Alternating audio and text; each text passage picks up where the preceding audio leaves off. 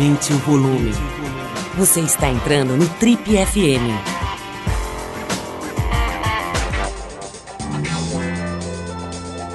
Bom, e hoje o Trip FM vai fazer uma relação interessante entre presente e passado.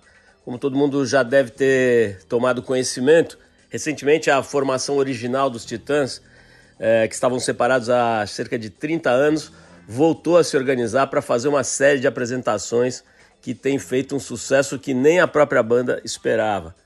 Mas esse fenômeno envolve também uma questão, vamos dizer assim, de negócios, né, de business, de cenário de mercado. É que também, como todo mundo sabe, o segmento de entretenimento, né, das atividades culturais, artísticas, ficou completamente suspenso durante pelo menos dois anos e meio aí, em função da pandemia. E isso prejudicou demais os profissionais, as empresas e o mercado ligado ao entretenimento, à música, às atividades, digamos, de grandes encontros entre pessoas. Ah, o setor de shows foi seriamente abalado, com grandes players encerrando suas atividades, as casas noturnas, né, os espaços para os espetáculos sofrendo demais né, com as despesas, sem nenhuma receita, sem poder fazer nenhum evento. Isso prejudicou demais toda a cadeia de negócios né, relacionada ao show business.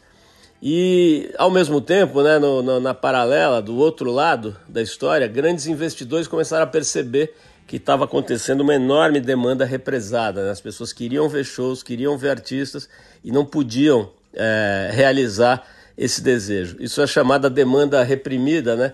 que os investidores logo percebem e começam a se preparar para atacar quando esse fenômeno se solta, né? quando abre esse funil. Foi exatamente o que aconteceu agora, logo depois que a pandemia, a pandemia foi controlada. Ah, o desejo por grandes shows, por grandes espetáculos ficou muito evidente, né? Todos os eventos começaram a, a acontecer com bilheterias uh, uh, vendidas, né? Com plateias lotadas. Mas alguns investidores correram mais rápido que os outros. Bom, exatamente nesse momento em que o mercado estava bem debilitado, né, para não dizer detonado, é, um grupo de entretenimento relativamente recente, uma empresa formada em 2021 por dois jovens empreendedores de São Paulo, conseguiu um aporte de 400 milhões de reais de investidores. A gente está falando da, da, empresa 30E, ou 30 Entertainment, como ela é conhecida, a produtora de dois jovens paulistanos que já tinham alguma experiência, apesar de mais jovens, já tinham alguma experiência com entretenimento, mas resolveram apostar de forma séria no mercado, é, fazendo um pitch com investidores e, e, conseguindo 400 milhões, como eu disse, de investimento. À frente dessa empresa estão esses dois jovens, Pepeu Correia e Gustavo Luveiro. Eles conseguiram esse aporte e a partir daí é, fizeram um movimento contrário do mercado. É, quando ninguém estava fazendo grandes shows, ninguém estava investindo nada, eles colocaram dinheiro na frente, é, compraram shows da banda Titãs, né? A banda já estava se, é, se organizando para fazer esse tributo, né, contar essa história dos é, quase 40 anos de atividade da banda. E é, foi o momento exato, né, juntando a vontade de, de se representar é, dos, é, da formação original dos Titãs, né, dos membros da formação inicial dos Titãs, com essa oportunidade de estrutura de fazer shows grandes e de ter toda a condição que há muitos anos não se tinha no Brasil quando se fala em show, em show business, à exceção de alguns grandes artistas ou do, dos grandes ídolos sertanejos que realmente jogam um jogo diferente. É, o fato é que, pelo que consta, o, um dos grandes articuladores dessa volta dos Titãs para essa turnê de representação da, da formação original foi o Nando Reis. Nando Reis parece que foi um dos grandes articuladores. Tem também o fato de que eles estavam diante de uma situação bastante importante, né, que é o fato do, do Branco Melo ter enfrentado uma jornada muito desafiadora de mais de sete meses longe dos palcos, lutando contra um tumor na garganta. Quer dizer, tudo isso foi, é, foi contribuindo para que a banda, para que os integrantes originais da banda Titãs é, resolvessem voltar. E aí é, cruzaram com essa oportunidade né, dos investidores da 30 Entertainment de fazer shows realmente imponentes. É, Para que vocês tenham uma ideia, o show em São Paulo, na Allianz Parque, juntou 50 mil pessoas. É muito raro se ver artistas brasileiros conseguindo esses números. Né? Recentemente, o Gustavo Lima, o ídolo sertanejo, bastante controvertido por certas atitudes, etc. Mas ele juntou 62 mil pessoas no estádio do Atlético Mineiro. Mas é considerado uma, um, um número completamente fora do comum para shows de artistas nacionais. Os Titãs só no, só no show de São Paulo puseram 50 mil pessoas no Allianz Parque e por trás dessa, dessa, desse sucesso está essa empresa que conseguiu perceber a demanda reprimida gigantesca que existia, que existe nesse momento no Brasil e talvez no mundo todo com relação a, a, ao tempo de pandemia, né? cerca de dois anos e meio, em que o mundo dos grandes eventos presenciais ficou congelado. Bom, em função disso, é, a gente resolveu fazer um resgate aqui de uma entrevista muito legal que a gente fez com o próprio Nando Reis, que, segundo consta, foi um dos grandes articuladores dessa volta de celebração dos 40 anos da história dos Titãs, né, com a formação original. Depois de 30 anos, desde que o primeiro integrante original saiu da banda, que foi o Arnaldo Antunes, eles resolveram se juntar agora e o Nando Reis teria sido um dos grandes articuladores. A gente resolveu resgatar uma entrevista muito legal que a gente fez com ele aqui é, no ano de 2019. É uma conversa bem ampla, onde ele fala desde a, do fato de estar tá fazendo um, um, tá lançando naquela altura um CD só com músicas do Roberto Carlos que ele regravou. E até uma história curiosa de como ele conversou com o Roberto Carlos sobre é, pedir a bênção, né, para esse para esse trabalho, mas também coisas muito mais amplas do que esse álbum especial. O Nando falando sobre as questões da morte, da paternidade, uma série de outras questões mais do plano existencial, vamos dizer. Então é uma oportunidade bem legal de resgatar essa entrevista com o Nando Reis e a gente vai ouvir então aqui esse papo de 2019 e tem no meio tem uma surpresa bacana que a gente preparou para vocês. Então vamos lá. Nando Reis conversando com a gente aqui em 2019, vale a pena relembrar.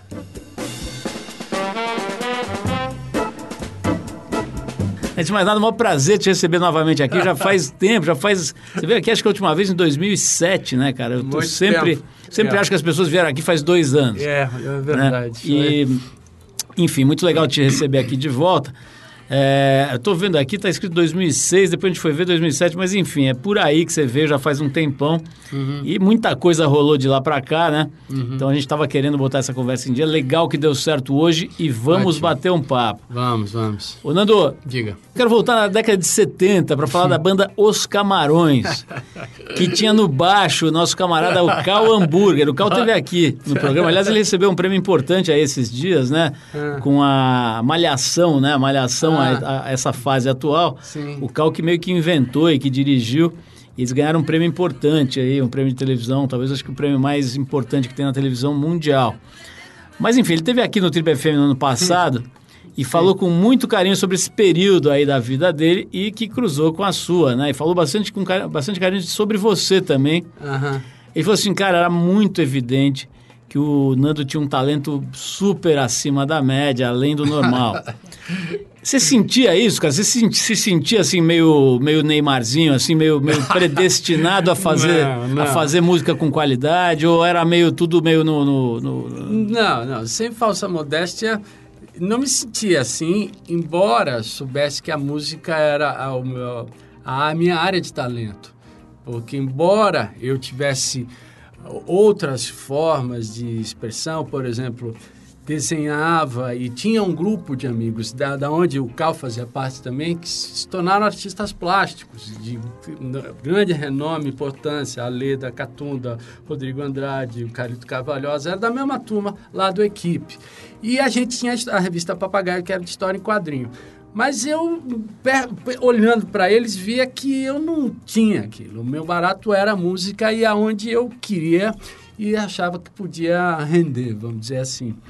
Uh, mas tudo isso era um pouco de aspiração, de adolescente, sonho, desejo, sem mesmo até a a, a certeza ou saber o caminho para me profissionalizar, que essas coisas meio que acontecem por acaso, né? Aquela mistura de, de perseverança, de insistência, sorte e tudo mais, que se deu assim, o Camarões, voltando agora à pergunta, onde o Carl Hamburg era o contrabaixista, o Paulo Monteiro, que eu, a quem eu mencionei agora, artista plástico, tocava guitarra, e era uma banda que foi formada lá no Colégio Equipe para que inscrever uma música no segundo festival de música secundarista do Colégio eh, Santa Cruz, né? de 1979, no qual escrevemos uma música minha do Paulo chamada O Pomar, que ganhei, ganhei o festival. Então, assim, essa foi a primeira vez que subi ao palco e a primeira vez que tive já de cara a experiência, a sensação de ter uma plateia, que eu não me lembro se tinha 300 ou 800 mil pessoas, cantando uma música minha, sabe? Assim, porque ela era uma música, digamos, elementar, simples, com um refrão catchy, assim, saca?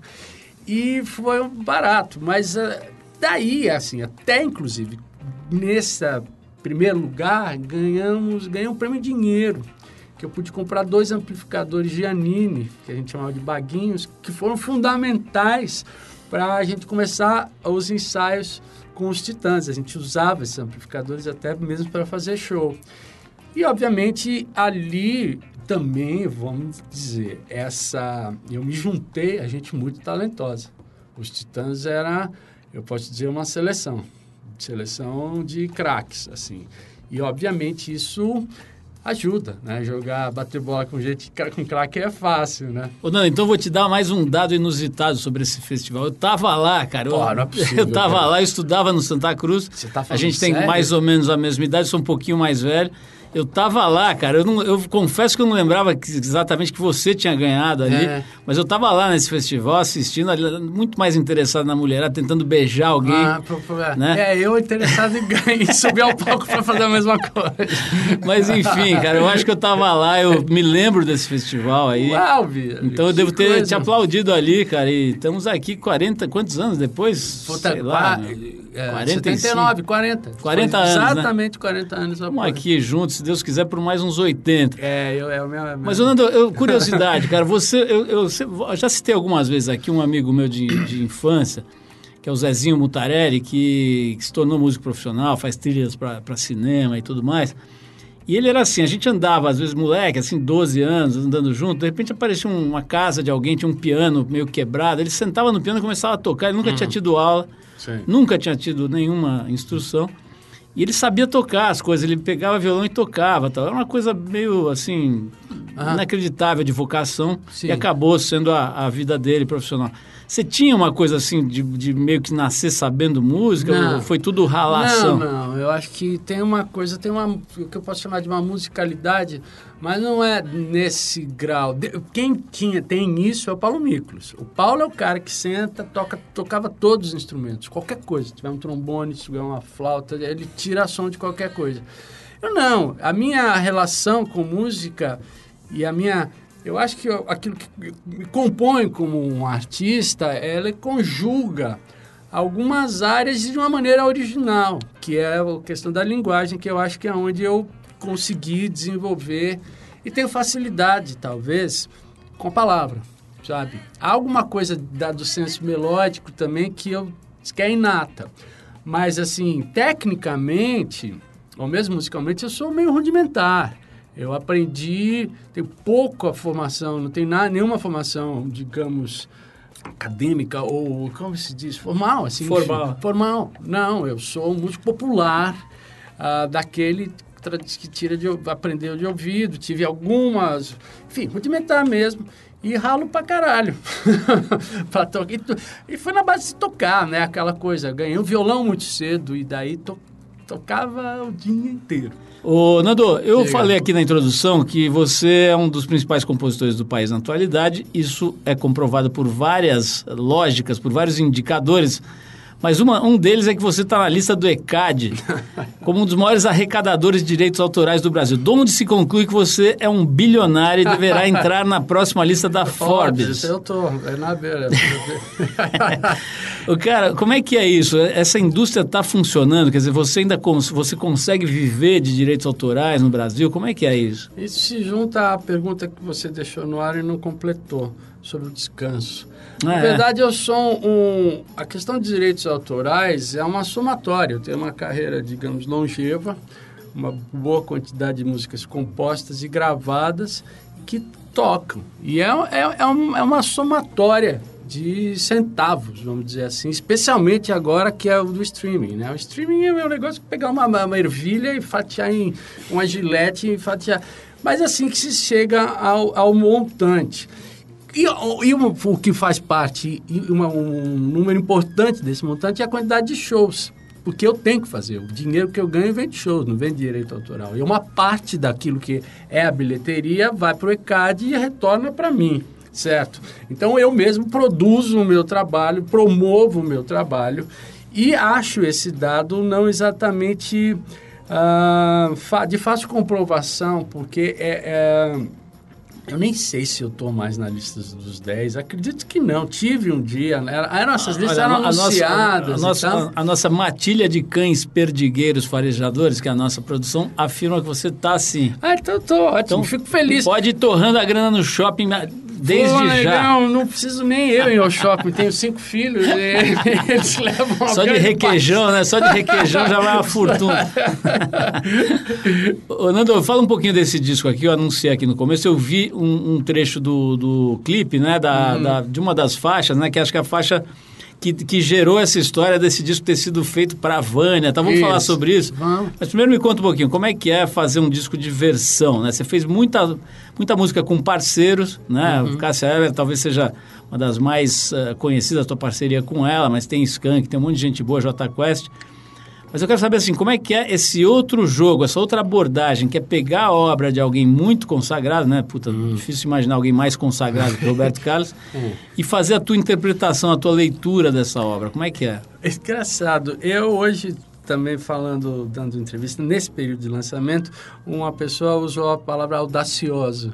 Eu acho que é, é um, um bom adjetivo para esse projeto, porque é quase que uma audácia gravar uma música do Roberto Carlos, que é consagrado não só como autor, mas especialmente como intérprete.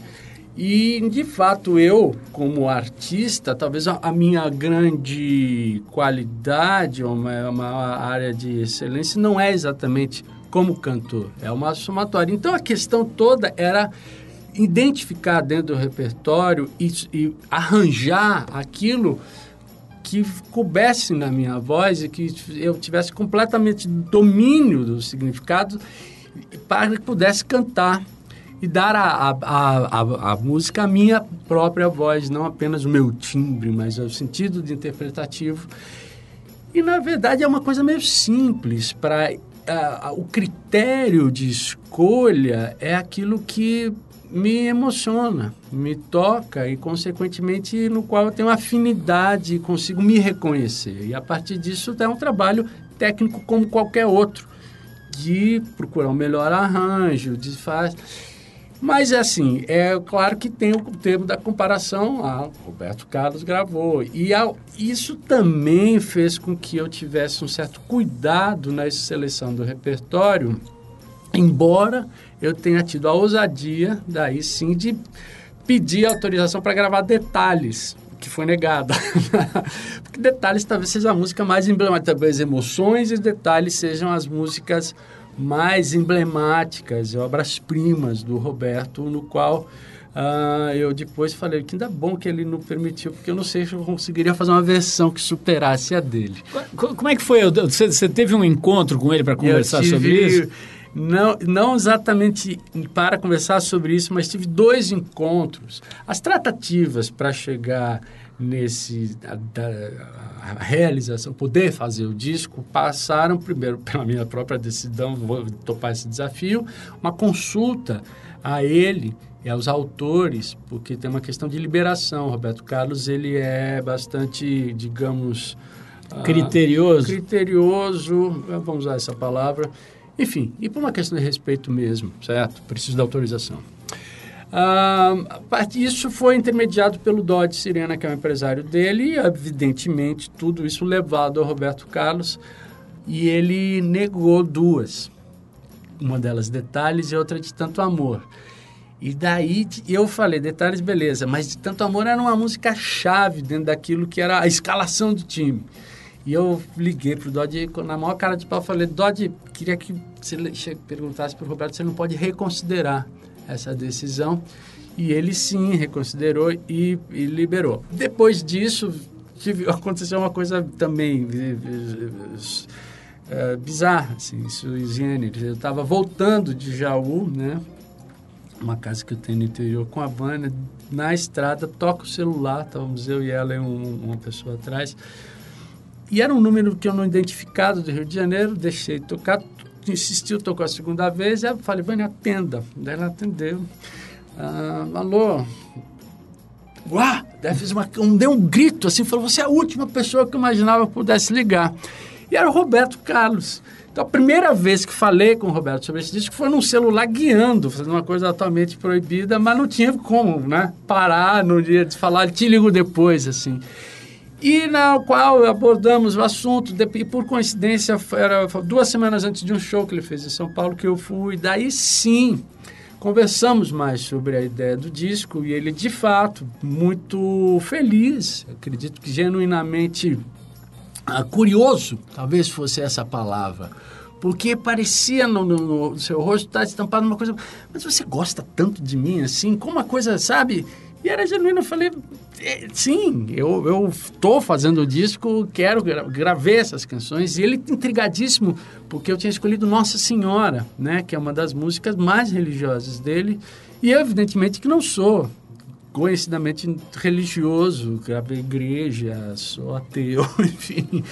Nando, falemos de amor. Uhum. É, cara, tem, eu, eu, mencionei esse negócio, não sei se, se eu estou bem assim, acurado, mas pô, tem vários integrantes dos Titãs que são casados há 150 anos, né, cara?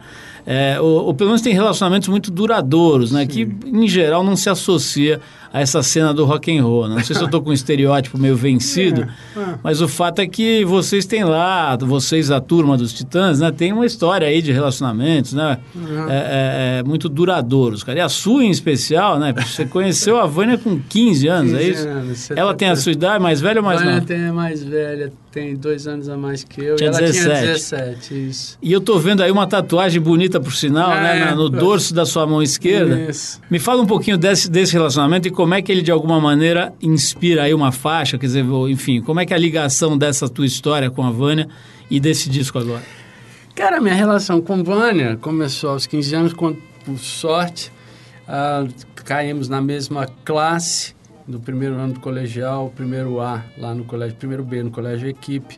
E logo ficamos amigos. Viemos a namorar só mais tarde, em 83, e nos casamos em 85. Tivemos o primeiro filho em 86 e de lá para cá mas nosso casamento tem lá uma trajetória uh, peculiar. Nos separamos em alguns momentos e reatamos, enfim. O que só para mim só comprova a, a, a, força da nossa afinidade, da nossa relação e nos permitiu experimentar todos os aspectos de do que é viver junto com uma pessoa, não apenas num idílio, mas nos, nos maus e bons momentos, etc. Ah, eu costumo dizer que Vânia é a matriz do amor, de, de fato. Então, é óbvio que ela está explicitamente ou subliminarmente ligada a tudo que eu escrevi, porque se não é, foi para ela, é a partir da experiência com ela que aquilo se desenvolveu e passou a ter um sentido real dentro de mim. Uh, e no caso desse disco, é, engraçado, porque a música que eu escolhi para ser o single e fazer o videoclipe foi Amada Amante, e que foi por a sugestão do Jorge Bispo, que fez a direção. O clipe foi feito todo com material de, da nossa história, de documento familiar, assim, é uma espécie de documentário, e tem a presença da Vânia, uma pessoa que é extremamente reservada, que nunca gosta de aparecer, e fizemos. E o qual deu uma, uma espécie de identidade ao disco, né, vindo com essa canção como carro-chefe. Um disco que basicamente fala de amor, né, de um autor, como você disse, que é um expert, um gênio em canções de amor, identificado com as, no Cancioneiro Nacional com músicas de amor, do qual eu também faço parte dessa, desse clube, diria assim. Ô, ô, nós estamos falando aqui de uma das coisas mais legais da vida, talvez a maior mola propulsora da nossa existência, que é o amor, mas tem uma coisa legal da gente falar aqui também, né? aliás, um assunto que você abordou de forma muito especial na, na, na, naquela entrevista de, da Trip, né, de 2014, uhum. né, que foi uma entrevista marcante, né, que você fez com o o Marcos Preto, né? Sim. E você fala bastante da morte, cara, e de, de algumas uhum. mortes que impactaram muito a sua vida, né? Sim. Eu estou vendo aqui na, nos registros que a gente tem, né? A morte da sua mãe, uhum. logo na sequência do Marcelo Fromer, né? Que tão querido, né? Uma figura que ficou assim é. o Brasil inteiro comovidíssimo com aquele impacto, né? Aquela era um cara muito querido, né? Assim, sim, muito fofo, sim, né? Sim. E depois a da Cássia Eller, que é uma uhum. estrela, né? Uma figura assim do panteão aí dos artistas brasileiros uhum. mais gostados, né? E especialmente para você tem uma, uma relação muito forte. Como é que é, cara, essa ideia da, da, da, finitude, assim? Como é que você lida com isso? Cara, eu tive de fato Uh, primeiro, falando, essas três mortes são muito, uh, as, digamos, quase que assustadoras ou, ou, modificadoras da minha própria das, relação com a vida. Mas a morte de Marcelo e Cássia, que foram separados por seis meses, foram decisivas para tomar decisões, inclusive que uma delas de sair dos Titãs fazer que eu falei, eu não posso ficar esperando o que pode acontecer, atravessar como o Marcelo foi atravessar a rua e ser atropelado. Então, é preciso fazer as coisas enquanto se está vivo. E, ao mesmo tempo, eu que sempre, como disse bastante na abordagem dessa entrevista de 2014, vivi, de certa maneira, muito inconsequentemente ou muito descuidadamente com, com saúde, tudo, usando drogas, bebidas e tudo mais, algo que, passado o tempo, o corpo se ressente. E viver não é apenas sobreviver ou estar andando. É preciso fruir e usufruir da vida. E eu, de fato, ah, com 56 anos agora, já olho de uma maneira diferente. Ah, não só pelo, pelo, ah, pela alteração da, do próprio corpo, mas com no sentido de que há certas coisas que não não há tempo infinito mais para tal. Embora tudo isso seja relativo, cada um de nós, com você jovem de 25 anos e tanto eu e você, Paulo, possamos morrer aqui e acabou. Não é uma coisa uh, clara, assim, tá estabelecida. Mas uh, eu, o, o, o, disco de Jardim Pomar foi um disco onde isso está um assunto muito presente, sabe? Eu acho que as músicas ali falam disso. Tem a música Inimitável, que coincidentemente é um, o, nome de um disco do Roberto, que fala, tem o, o refrão é, se vamos todos morrer, então vamos tratar de viver. De certa maneira é uma espécie de lema que eu adotei e viver bem. Ô, ô Nando, você tá como eu aqui na reta, assim, olhando para o número 60 ali, né? É, exato. Como é que é, cara? O que que, o que, que de mais relevante mudou na tua cabeça, por exemplo, em relação aos 40, né? Quer dizer, como é que, o que que o que, que diferença você nota na tua postura, na tua visão de mundo, nas tuas decisões, na sua escala de valores? Mudou alguma coisa radicalmente ou não? Cara, mudou, sim. É engraçado.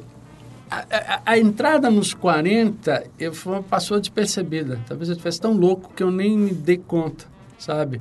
A entrada dos 50, que já fazem seis anos, ah, foi onde eu comecei a, a desacelerar e, e perceber que ah, eu estava cansado dessa intensidade e dessa ideia de, de não ter mais limites e de infinitude, sabe? Pelo contrário, comecei a olhar e perceber que essa é, forma in, insaciável ou frenética no qual eu vivia me privava de ter de usufruir, exatamente. Eu, eu tinha a sensação que eu tinha que eu, eu nunca estava onde eu estava, eu sempre estava num lugar, mas desejando estar no próximo e já pensando.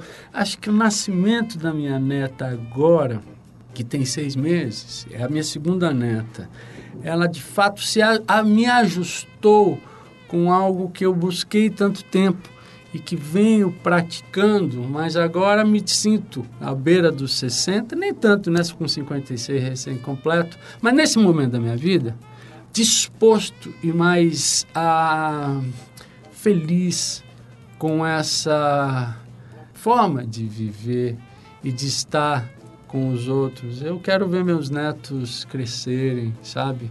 E não quero, não quero, voltando de novo à sua pergunta que não foi feita, quero desacelerar, não quero trabalhar tanto, quero fazer outras coisas.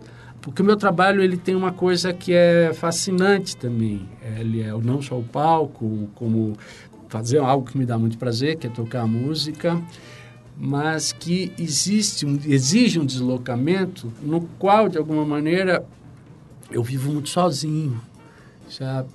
E, e, eu, eu gosto, sou meu workaholic, gosto de trabalhar, preciso trabalhar, mas ele me priva de coisas banais, prosaicas, passar um sábado e ver uma exposição, sabe? Assim, eu tô, a sensação é que eu tô sempre de passagem em casa. Isso é muito chato. E a, a Gal, que é a minha neta, de alguma maneira, hoje chegando em casa antes de vir para cá, encontrei meus filhos, por acaso, todos já não moram mais comigo, só uma mora comigo, né? Ah, e tive essa prazerosa sensação de falar: ah, que bom estar lúcido, estar sóbrio, estar calmo e ter a idade que tem. Enfim, difícil abordar esse assunto sem tergiversar. Ô, ô Nando, a gente estava falando aqui sobre essa coisa do envelhecimento, de ficar mais velho e tal. E eu brinquei aqui, mas é verdade, né? É, geralmente associado com essa coisa da rabugice, uma coisa de você ficar mais seletivo. É, você não sim. aturar qualquer coisa, sim. você não querer em tudo, né? Sim. E você falou muito dessa coisa da ansiedade da, da juventude, que no teu caso, cara, por essa vida de estrada, de rock and roll, deve ter sido ainda mais louca, né? Uhum. Me fala um pouco assim, você se sente menos ansioso agora, se sente mais rabugento?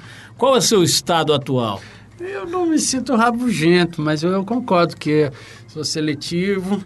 Ah, meus filhos acham que eu estou ficando louco, ficando maníaco, enfim. que é, Qual seria a sua a principal acusação de mania? Seria qual? Eu não consigo nem saber dizer, porque eu acho estapafúrdia, mas eles talvez tenham alguma, alguma razão. Eu, eu, na verdade, de novo, uh, a minha mudança de hábitos faz com que tudo fique muito melhor para quem está comigo, para quem vive, principalmente para mim. Então, nesse sentido, eu acho que eu sou muito mais tolerante, ah, mais, mais presente, sabe? Mais calmo, assim. Eu tenho... Ah, enfim, só porque você falou a palavra rabugento, e é uma ideia... Eu, na verdade, tenho menos... Eu tenho, é curioso, eu sou mais tolerante, mas, ao mesmo tempo, eu não tenho mais paciência para certas coisas que eu já sei que não que não interessam, que não vão poder modificar, entendeu? Pessoas que têm ideias obtusas e são fechadas, não entro mais em essa loucura que está no né, mundo, quem é de um lado, quem é de outro, não sei o que lá. Essas coisas já não tenho mais disposição, sabe? Eu não tenho muito mais tempo para achar que eu vou mudar uma pessoa que não me interessa, assim. Nando, é, nessa entrevista que eu mencionei agora, que foi uma entrevista importante aqui na, na história da Trip, acho que na tua carreira também, na entrevista de 2014. Uhum. Aliás, quem tiver curiosidade, vale a pena ir lá no trip.com.br, você dá uma busca no nome do Nando, uhum. você vai achar essa entrevista que é bem legal. E é, nessa entrevista, cara, você abriu de uma forma muito honesta, né, cara, que, uhum. que não é comum, né? Hoje, pô, qualquer figura pública tem lá uma espécie de release, né? Assim, que ela recita uhum. o release e fica por ali para se preservar. Ao contrário, se abriu bastante, né? Da tua relação com drogas e uhum. da tua, do, de, de, uma série de, de, de, dificuldades na vida. Uhum. A gente está vendo agora, com bastante apreensão, digamos, uma certa dose até de tristeza, essa luta do Fábio Assunção, né? Que também teve na, na, na, nas páginas da Trip aqui falando sobre isso uhum. recentemente. E uma das coisas mais é, complicadas, cara, é essa coisa da, das redes sociais, dos memes e tal, zoando o uhum. cara que está num processo difícil, né? Que, que, uhum. que ele, inclusive, tem exposto uhum. de forma muito interessante. Recentemente, deu uma entrevista muito legal ao, no programa do Bial. Como é que é, cara? Essa maneira como a sociedade está lidando, ao mesmo tempo é, é, tentando acolher em algumas fases, como por exemplo esse programa que eu citei do Bial, tentando ali dar um espaço importante para essa conversa. Uhum. Do outro lado, todo mundo xingando, fazendo máscara de carnaval com a cara uhum. dele e tal. O que, você, que, que você acha que isso diz, cara, sobre o momento da gente? Assim, como é que você, é, é, lê a sociedade tendo esses do, essa, essas, essas duas formas de lidar com a mesma questão? Cara, eu acho que tem um problema que é o seguinte. Eu ontem estava falando, peraí, que o assunto não é fácil, que cabe a, a gente mesmo escolher se você o que você quer fazer. Quem se utiliza de toda essa facilidade para atacar, tá errado, tá errado. O que é impressionantemente se tornou um modus operandi de, de, atual, que é que está relacionado a essa coisa das redes sociais, que é uma espécie, o anonimato, a leviandade com que você se posiciona, sem ter, de qualquer maneira, que, mesmo que um, qualquer tipo de consequência com a sua palavra, há uma irresponsabilidade e que permite essa, essa um monte de hipocrisias, de violências, de agressões e, e, e, e se envolver em questões de uma forma, inclusive, maldosa, certo? Eu fico, voltando à questão do Fábio, eu torço por ele, eu, na verdade, eu tive problemas idênticos, certo? E é uma questão que você é um ponto, um momento da sua vida que uma decisão que tem que ser tomada e que nem sempre é fácil. Ontem mesmo eu vi um post do Casa Grande, né, que fez aniversário, agradecendo as mensagens de, de felicidade, de, de, de, parabéns e falando uma coisa engraçada. Porra, engraçada no sentido uh, bonita. Assim, olha, eu fiz, fiz aniversário, tem tantos aniversários que não me lembro, que estava tão doido assim. E hoje estou muito feliz por receber, etc., comentando. É o que eu torço para todo mundo. Na verdade, eu quero que as pessoas fiquem bem. Então, você falou sobre a, sobre a escolha, eu entendi o que você quis dizer, mas ao mesmo tempo tem uma, uma, uma explicação do que é dependência química, é justamente quando você perde o poder de escolher, né? Você hum. perde o poder de discernir. Tá, não, estou falando da escolha de quem resolve xingar e falar. Não claro, da, da questão da droga, na verdade não tem escolha. É uma dificuldade, precisa procurar ajuda mas só a pessoa pode querer ser ajudada. Não há muito e, tem, e não é. Eu posso, eu tenho a experiência própria de que levei muitos anos para conseguir e, e luto isso por isso todo dia.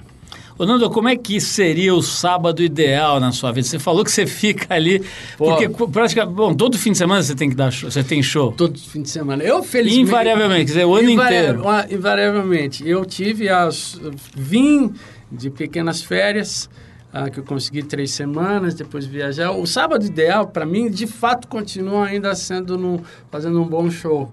Talvez três por mês e um em casa. Ô, Nando, você tem apego às coisas, cara? Você tem coisas que você guarda, que você coleciona, que você não guarda, que ninguém sim, mexa? Sim. Quais são essas coisas? Livros do Tintim, uma coleção de, de, de caramujos que eu fiz com meu pai, que agora está nessa, justamente nessa casa de Jaú. Uh, meus discos, meus discos. Eu tenho ainda discos, né? Hoje se fala discos de vinil, os meus LPs. Ah, tenho uma grande coleção e sou muito, digamos, apegado a ela. Mas tenho o prazer que meus filhos ouçam. E eles ouvem e, e, são cuidadosos. Tem alguma coisa que você gasta muito dinheiro, você gasta grana que você, não, que você preferia não gastar, se pudesse? Discos. discos. Eu preciso me conter porque eu tenho mais discos do que eu posso ouvir. E eu tenho uma loucura de que eu compro discos repetidos, iguais, edições diferentes, assim eu não resisto. Bom, pessoal, esse foi o nosso especial de hoje, relembrando essa conversa com o Nando Reis é, de 2019. É, com o pretexto dessa volta da formação original dos Titãs, está fazendo muito sucesso em turnê por todo o Brasil, em shows lotados, em grandes estádios. É isso, a gente fica por aqui e volta semana que vem com mais uma conversa interessante aqui no Trip FM. Valeu!